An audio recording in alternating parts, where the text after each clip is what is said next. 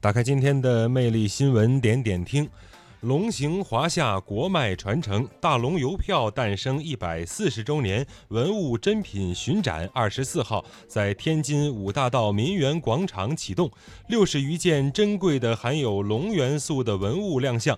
一八七八年，清朝政府海关在北京、天津、烟台、上海、牛庄，也就是今天的营口等五地试办邮政。同年发行了中国第一套邮票，图样为江山云龙，后世习惯称之为大龙邮票。该套邮票的发行是我国近代邮政创办的重要标志。